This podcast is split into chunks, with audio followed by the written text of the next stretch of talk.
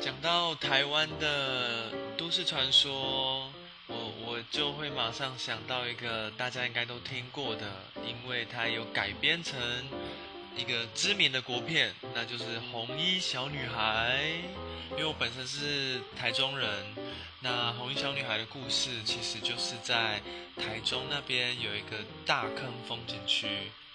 当时呢是有一有一个家族吧，他们去山上玩。然后那时候的年代还是用那种 V 八录影机，那那时候用 DV 在那边拍，结果不小心拍到了他们的最后啊，居然跟着一个穿着红色衣服的小女孩。对啊，那当然这部片如果大家有兴趣的话，可以去电影院看电影。那现在应应该都下档了，我们可以去找找看有没有其他来源。那就这样喽。